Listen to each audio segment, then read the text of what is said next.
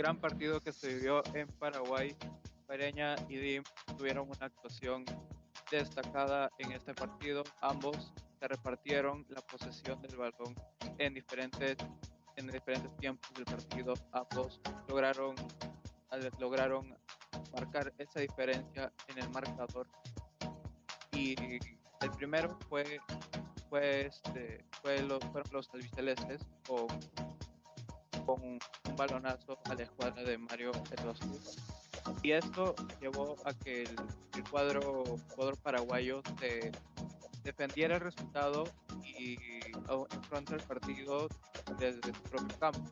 Es a partir de aquí en donde Independiente Medellín logró reaccionar y logró tener llegadas más, más concretamente con Juan Mosquera, quien tuvo la primera llegada de los colombianos, quienes aprovechaban su potencia física y los desbordes por las bandas. Ya sobre el final del primer tiempo, el elenco colombiano ya era dueño absoluto del juego y de esta forma a los 33 minutos Luciano Pons eh, igualó, igualó el, partido en, los, en el del Chaco. Pareña en este momento del partido no lograba encontrar una salida clara para poder contragolpear y sintió mucho el impacto de este, de este gol. Ya en el ya, ya en el, en el final del, primer tiempo Julio Comesaña, el, estratega, mandó a Felipe Pardo en lugar de Víctor Moreno, quien desempeñaba una labor mucho más defensiva.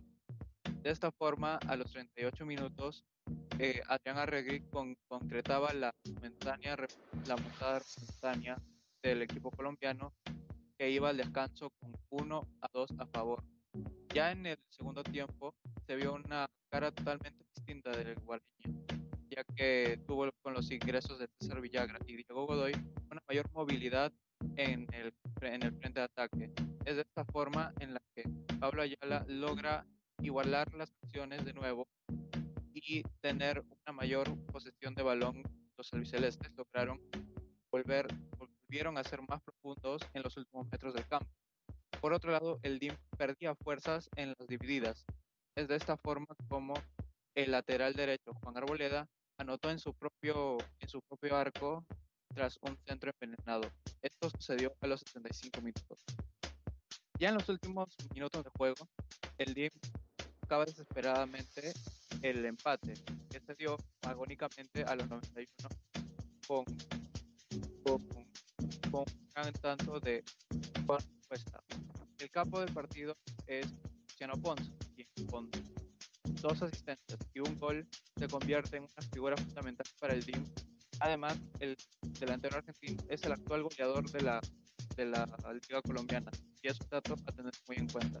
Por otro lado, el, el árbitro peruano Julio Méndez, Augusto Méndez, tuvo, tuvo una destacada actuación ya que dejó jugar. Sin embargo, en los momentos en el que tuvo que mandar la autoridad, lo pudo hacer y se llevó nota.